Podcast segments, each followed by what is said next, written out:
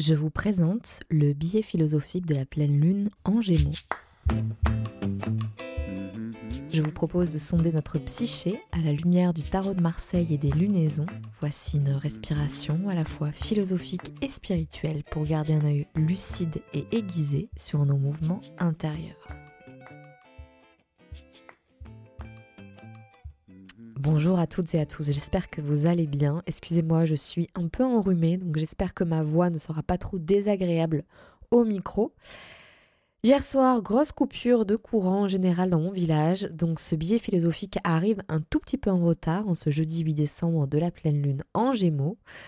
En effet, je n'ai pas pu faire autrement que de remettre à plus tard l'enregistrement parce que j'étais dans l'impossibilité d'enregistrer jusqu'à hier soir 22h, donc euh, autant vous dire que je n'avais pas trop envie de mettre devant l'ordinateur. J'étais crevée. Surtout que généralement, quand euh, j'ai eu l'occasion de faire un, épisode comme ça en retard de dernière minute, en fait, j'arrive pas à dormir. j'arrive pas à dormir parce que c'est comme si j'étais imprégnée de, toute euh, la réflexion que j'ai pu euh, accoucher. Et donc, mes méninges tournent à, à, 10 000 à l'heure et donc je n'arrive pas à trouver le sommeil. Bref, ça, c'était la petite parenthèse. On va pouvoir attaquer ce billet philosophique. Alors, cette pleine lune est en Gémeaux. Pleine lune en Gémeaux, Soleil en Sagittaire. C'est un axe, ma foi, qui est très intéressant et qui tombe à pic. Parce que, comme je, pour les personnes qui me suivent sur Instagram, nous allons parler de nos ressources. Et, euh, en effet, hier soir, moi, j'étais euh, eh bien confrontée au fait que sans électricité, on ne peut pas faire grand-chose dans le monde dans lequel on vit aujourd'hui. Donc je ne pouvais pas travailler, mais j'ai pu faire plein d'autres choses qui étaient tout aussi agréables et gratifiantes. Et face à ces événements, on va aller chercher ces ressources pour pouvoir confronter l'événement. Donc, quel est le lien avec cet axe Gémeaux-Sagittaire c'est qu'en fait cet axe pose la question suivante. Ai-je perdu mon indépendance d'esprit, ma curiosité? Est-ce que j'ai un idéal? Qu'ai-je fait pour perdre mon indépendance, ma liberté? Alors pourquoi toutes ces questions autour de l'indépendance et de la liberté? Parce qu'en fait, le Gémeaux, c'est un signe qui se construit par rapport à l'autre. En effet, qui dit Gémeaux dit dualité, dit gémellité, on a deux personnalités quelque part. Et le Gémeaux, c'est un signe qui est euh, très euh, volatile, versatile, qui s'adapte à tous les publics, qui a une curiosité innée, qui est euh, léger, qui peut passer du babillage aux grandes conversations, et qui se construit en fait par rapport à l'autre, qui a besoin d'un lien social très fort pour pouvoir être. Or, son opposé, qui est le Sagittaire, lui, c'est l'aventurier indépendant, qui a de grands idéaux, qui, est, euh, qui a soif de liberté, d'indépendance, qui se joue un petit peu du, regard des autres. C'est pour ça que je les adore, les Sagittaires. Ce sont des, des clowns aussi ambulants. Ils, aiment bien euh, incarner ce que bon leur semble, en fait. Et, et se fichent un petit peu des, des normes. Mais parfois, ce, besoin de, euh, différence euh, exprimée ou de mécontentement ou de désapprobation par rapport à l'environnement dans lequel ils vivent peuvent les rendre très euh, irascibles parce qu'ils sont tellement sûrs de leurs grands idéaux que bah, ils se retrouvent seuls en fait. Et hum, or le Gémeaux, lui, c'est tout le contraire. Il a besoin de l'autre pour pouvoir vivre, pour pouvoir s'exprimer. C'est vraiment le, signe de la communication, en fait. Et quand on réfléchit, la communication n'existe que par rapport à l'autre. Donc cette pleine lune nous challenge sur notre indépendance, mais aussi sur notre lien à l'autre. Comment conserver mon indépendance tout en nourrissant ma compassion, tout en nourrissant ma curiosité, tout en continuant à m'intéresser à l'autre. Donc là, vous voyez un peu la tension. Et le tirage que, que je vais vous proposer, donc euh, quand euh, je fais les tirages, c'est pas moi qui choisis les cartes, hein, elles, tombent d'elles-mêmes. Et c'est toujours très intéressant euh, à quel point le, message est juste. Alors bien sûr, c'est mon interprétation, peut-être que vous auriez une autre interprétation. Et là, en l'occurrence, il a mis le point sur quelque chose qui m'a paru essentiel après, c'était l'importance de connaître nos propres ressources. Ces ressources qui vont nous permettre de conserver une indépendance. Mais je vais y revenir tout à l'heure. On va, on va attaquer. Cher Tarot, qu'avons-nous à apprendre de cette pleine lune en Gémeaux? Donc comme toujours, je vous propose cinq lames. Il y a ici une lame majeure, les quatre autres sont des lames mineures. Je fais des associations comme d'habitude, qui sont très intuitives et qui euh, peut-être, encore une fois, vous ne feriez pas ce choix-là si vous, connaissez le jeu de, tarot. Mais voilà, moi, c'est mon interprétation. Euh, et, je vous remercie de m'écouter d'ailleurs. si vous écoutez euh, Fleur de Cactus, c'est que au final, euh, vous y trouvez un certain réconfort. Donc je vous remercie pour cette confiance d'ailleurs. Enfin bref, je fais beaucoup de parenthèses, hein, beaucoup de digressions. C'est justement cette pleine lune en gémeaux peut-être. Car cette pleine lune en gémeaux, comme dit Rising Woman, qui est euh, une euh, astrologue que j'aime bien suivre sur Instagram, la médecine du Gémeaux, en fait, c'est expérimenter la curiosité, l'adaptabilité, la flexibilité, le changement. C'est en fait expérimenter toutes les qualités du Gémeaux qui sont très dans le babillage, la légèreté, c'est très bubbling, vous voyez? C'est très pétillant en fait comme personnalité. Bref, je m'égare. Voilà, la dispersion du Gémeaux. Je vous propose de commencer avec la première association que j'ai faite, qui est celle du valet d'épée et du neuf d'épée. La suite d'épée n'est pas très appréciée dans le monde euh, du tarot de Marseille. Elle va pointer du doigt nos conflits intérieurs, nos douleurs, nos trahisons. La suite d'épée, c'est aussi le monde des idées, le monde de l'intellect, de la rationalité, de la réflexion. Donc on est dans un univers assez froid. C'est pas comme euh, par exemple la suite euh, de coupe où là on est dans l'émotion, dans l'amour, euh, dans la famille. Donc ici on a le valet d'épée et le neuf d'épée. Le neuf d'épée, bon, elle est assez encourageante parce que elle nous invite à hum, aller vers le haut. Que malgré les peines que nous avons pu essuyer, un, futur plus lumineux nous attend et que c'est parce que nous avons réussi à traverser ces douleurs, ces moments désagréables, que nous allons pouvoir toucher du bout des doigts notre objectif. Donc cette carte parle d'endurance, elle parle de, de persévérance. Et associée au valet d'épée, qui est euh, un, valet assez espiègle, assez euh, joueur, mais qui est aussi pétri de beaucoup de doutes. Il me fait un peu penser euh, aux personnes qui ont un complexe d'infériorité ou de supériorité, mais qui ont quand même la volonté un jour d'être le roi d'épée, et donc qui ont cette volonté de pouvoir asseoir leurs grandes idées, et qui ont aussi cette ambition d'étayer, de forger leur propre philosophie de vie. Donc associé au neuf d'épée, cette association nous propose de rester dans la vigilance, d'être toujours aux aguets face euh, à la vie, face aux événements qui euh, sont parfois douloureux et qui rythment nos vies, et de justement profiter de ces ruptures de rythme pour pouvoir enclencher un changement. Et ce changement qui se manifeste par une nouvelle direction à suivre, le valet d'épée, en fait, n'a pas de, chemin tracé. Au contraire, il est dans l'expérimentation et c'est à cause de ces doutes qui ont pour origine les événements, les aléas par lesquels il passe, qui vont mettre à l'épreuve euh, ces idéaux qui ne sont pas encore mûrs, eh bien c'est à cause de ces changements, grâce à ces changements, qu'il va pouvoir changer son fusil d'épaule et choisir le chemin qui lui convient le mieux. Et ce valet d'épée me rappelle un petit peu l'esprit du Gémeaux qui est euh, adaptable, qui s'adapte à toutes les situations, qui reste euh, curieux quant euh, aux choix de vie qui lui sont proposés, rien n'est établi, tout est créatif en fait. Tout se présente comme une situation qui est récréative et qui peut être créée à l'infini. Donc, on passe à la suite.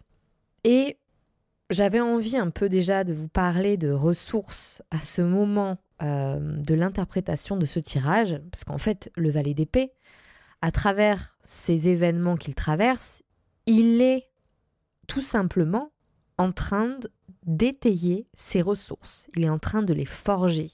Mais cette notion de ressources m'a davantage sauté aux yeux lors de la deuxième association que j'ai faite, de l'ermite et du roi de coupe. L'ermite est une lame majeure plutôt intéressante parce que le personnage qui est représenté peut faire penser à un moine, à un ascète, à un sage. Ça pourrait être un sadou aussi, sauf que là, il n'est pas à poil, il est habillé, n'est-ce pas? Donc c'est un vieil homme sage qui porte une lanterne qui éclaire son chemin. L'ermite incarne la sagesse.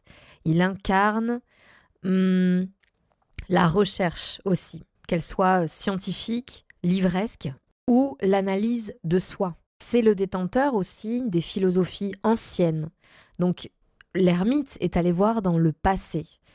L'ermite nous invite à aller fouiller nos mémoires familiales, nos mémoires euh, collectives. C'est vraiment euh, le savant qui est toujours en quête de sens, en quête de, nouveaux savoirs, mais qui sont euh, nichés dans le passé. Et donc associé au roi de coupe, l'ermite nous propose d'aller fouiller dans nos ressources. De, il nous propose en fait d'identifier nos ressources et de les renouveler par cette quête de sens, par cette quête, euh, par cette analyse de soi, par cette introspection. D'ailleurs, quand on fait son arbre généalogique et qu'on s'intéresse un peu à la psychogénéalogie, on peut se rendre compte que l'arbre généalogique nous permet de voir notre famille comme un, terreau à la fois de nos blocages, mais aussi de nos ressources. Ce roi de coupe nous pose la question suivante. Quelles sont nos ressources qui nous permettent de traverser la vie, qui nous permettent de nous soutenir physiquement et moralement. Et j'ai pensé aux ressources parce que le roi de coupe, en fait, il donne sans attendre en retour. Il y a une forme de euh, inépuisabilité, quelque chose d'illimité en fait dans sa puissance. En effet, il tient dans sa main droite une coupe avec un couvercle qui est ouvert. Il donne sans attendre en retour. Il a les ressources suffisamment larges pour pouvoir donner sans attendre en retour. Je vous propose donc de lister vos ressources. Quelles sont vos ressources? Il y a certainement des ressources que vous arriverez à identifier à travers le métier que vous faites et sûrement des ressources que vous avez héritées de votre famille, et ça, vous, le saurez seulement en empruntant un chemin d'introspection. Euh, je pense que c'est important aussi de ne pas confondre les valeurs et les ressources. C'est vrai que certaines valeurs peuvent s'avérer être des ressources, mais je pense que c'est différent. Euh, je vous disais la dernière fois que une de mes valeurs importantes était la transparence, la sincérité. Mais si je dois citer une ressource qui m'appartient, je crois que je parlerai de ma faculté à créer, à transformer, qui me permet de m'adapter à beaucoup de situations différentes et de m'adapter à différents publics aussi. Donc, en fait, quand on parle de ressources, il s'agit euh, de quelque chose que l'on sait faire de façon innée et qui est là en nous, qui est là de façon naturelle, que nous portons en nous tous les jours et qui, euh, et qui apparaît euh, dans des moments de crise pour nous permettre de les traverser. Cette pleine lune en gémeaux nous invite à nourrir cette curiosité pour justement connaître de nouvelles expériences qui peuvent s'avérer être des ressources pour plus tard.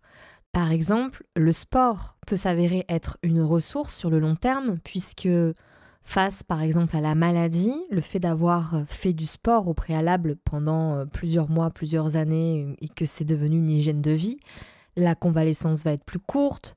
Faire du sport implique aussi avoir une hygiène de vie, une hygiène alimentaire stable pour pouvoir avoir assez de fuel et faire du sport justement.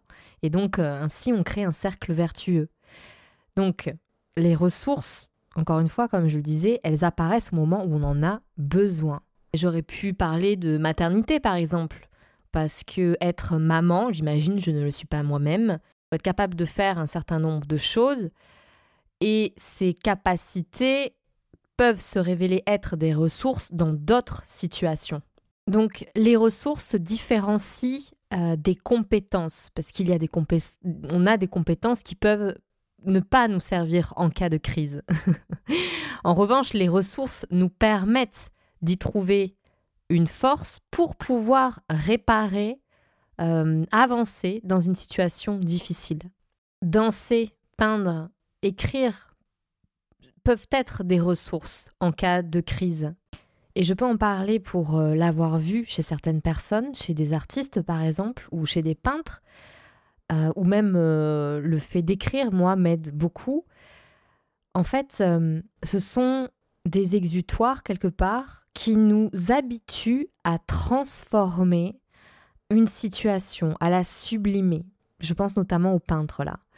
Euh, et d'ailleurs, comme le dit bien euh, Caroline de Rumini dans l'interview que j'ai menée avec elle, euh, Van Gogh, s'il n'avait pas été aussi dépressif, il aurait peut-être pas fait d'aussi beaux tableaux. C'est une phrase qu'elle a dite qui m'a beaucoup plu. Alors, je vous encourage pas à être dépressif, mais tout ça pour dire que l'art est un moyen de sublimation, de transformation, et qui peuvent en quelque sorte nous entraîner à faire preuve de, euh, de résilience en fait. Euh, après, Van Gogh n'est peut-être pas un bon exemple parce qu'il a mal fini. Mais euh, je crois que vous comprendrez où je veux en venir dans le sens où quand on s'adonne à une activité artistique, on s'habitue à être dans la créativité et donc à entraîner son esprit à, à, sortir de nulle part une idée ou une chose. Par exemple, moi, ça m'arrive quand je cuisine. J'ai euh, trois ingrédients et je vais finir par finalement arriver à faire un bon plat.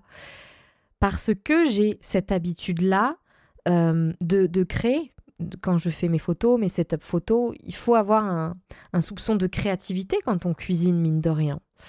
Et euh, si on n'est pas habitué à utiliser cette compétence, cette qualité-là, donc je parle de la créativité, eh bien ça sera hum, difficile de pouvoir la solliciter euh, au moment venu. Euh, je pense que quand on traverse un deuil, il faut faire preuve de créativité pour pouvoir euh, mieux le traverser. Parce que cette créativité-là va nourrir des rituels qui vont nous permettre de mieux traverser le deuil, va nous permettre euh, d'adopter une manière de penser le deuil différente et de le penser de manière euh, comme quelque chose qui est euh, qui n'est pas figé, qui, qui, qui, qui est malléable, comme quand on, fait une sculpture en fait. Rien n'est figé. Vous conviendrez avec moi que savoir faire un fichier Excel ne va pas nous aider à mieux traverser des crises. Donc ce n'est pas de compétences dont je parle, mais vraiment de qualité. Et plus que ça même, c'est euh, de s'entraîner à des activités différentes qui vont nous permettre d'aller chercher de nouvelles ressources.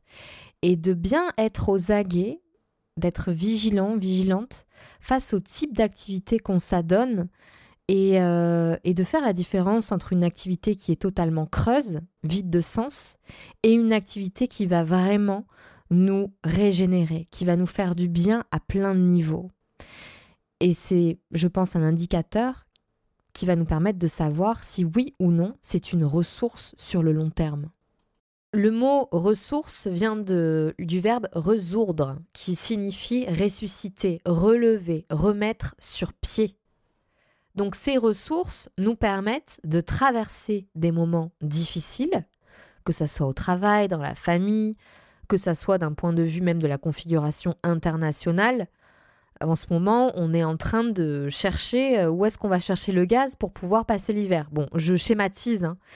mais en gros, c'est euh, tout l'enjeu est de fédérer ces ressources-là et de pouvoir les utiliser quand on en a besoin. Est-ce que nos ressources sont inépuisables? Est-ce qu'elles sont illimitées? Si je prends les ressources énergétiques, on s'est bien rendu compte que on va sûrement connaître des manques d'eau, euh, de pétrole, euh, de gaz, etc. parce que ces ressources-là ont été utilisées de façon forcenée ou en tout cas servent des intérêts économiques qui, sont, qui vont bien au-delà de, de, l'intérêt collectif. Donc c'est vrai que j'ai un peu politisé ce billet, excusez-moi, c'était pas prévu, mais je, tiens quand même à aller jusqu'au bout de la réflexion. C'est que là où je veux en venir, c'est qu'on nous parle de sobriété comme si les ressources étaient euh, limitées. Or, je suis convaincue que les ressources, qu'elles soient énergétiques ou nos propres ressources sont illimitées si on les utilise à bon escient. Voire ces ressources sont potentiellement illimitées de par leur nature. Parce que quand on se penche un peu sur euh, la nature, de, quand on essaie de comprendre comment elle fonctionne, on se rend compte que la nature est abondante et qu'elle est illimitée. Chaque année, donc euh, c'est mon deuxième hiver là que je suis en train de passer euh, à la campagne en pleine nature, la plante meurt, mais au préalable, j'ai recueilli les graines qu'elle euh, a offertes, qui vont me permettre de faire repousser la graine, et ainsi de suite. C'est un système qui est illimité par nature. Or, le fonctionnement de nos modes de vie ne respecte justement pas ce cycle mort et vie. On est toujours dans, ce, dans cette survie qui nous empêche de voir les cycles et qui nous empêche de les respecter. Et en fait, si on respecte ce temps de régénérescence de la Terre et donc de ses ressources, on est dans l'abondance. Donc plutôt que de parler de sobriété Peut-être faudrait-il parler d'abondance dans le respect du cycle de la nature. Parce que la nature, elle n'est pas sobre. Elle est tellement multiple, variée, dense, que c'est impossible en fait de parler de sobriété quand on parle de nature. Et c'est à cause de nos modes de vie qui se sont axés sur l'utilisation des ressources énergétiques et seulement sur ces ressources énergétiques que aujourd'hui on parle de sobriété. Donc ça, c'était une longue digression. Bah, je vous avais prévenu. Hein.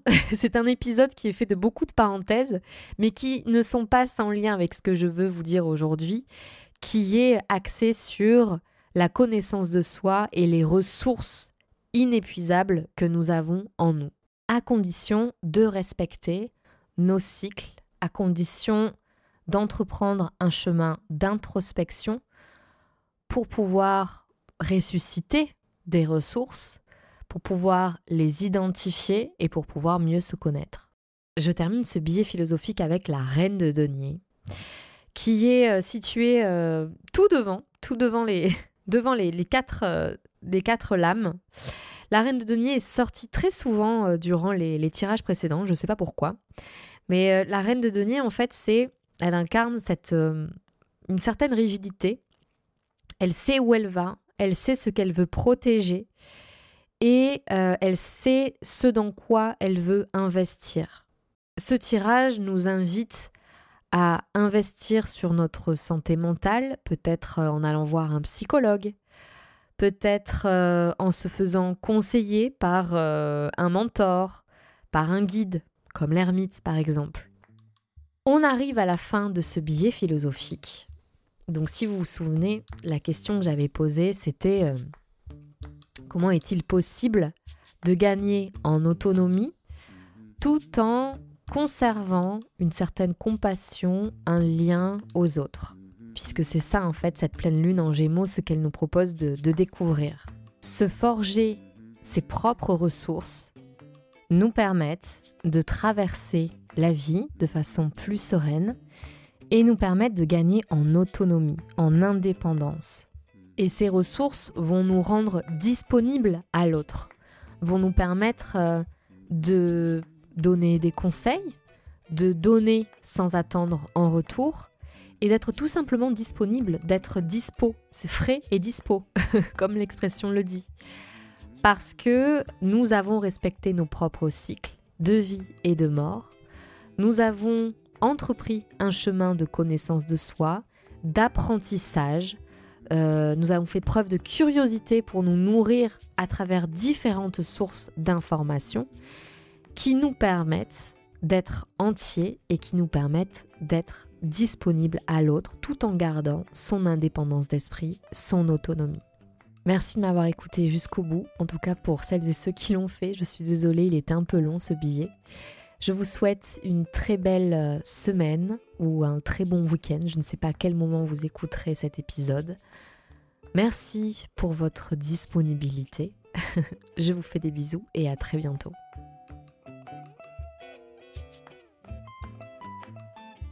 Bye.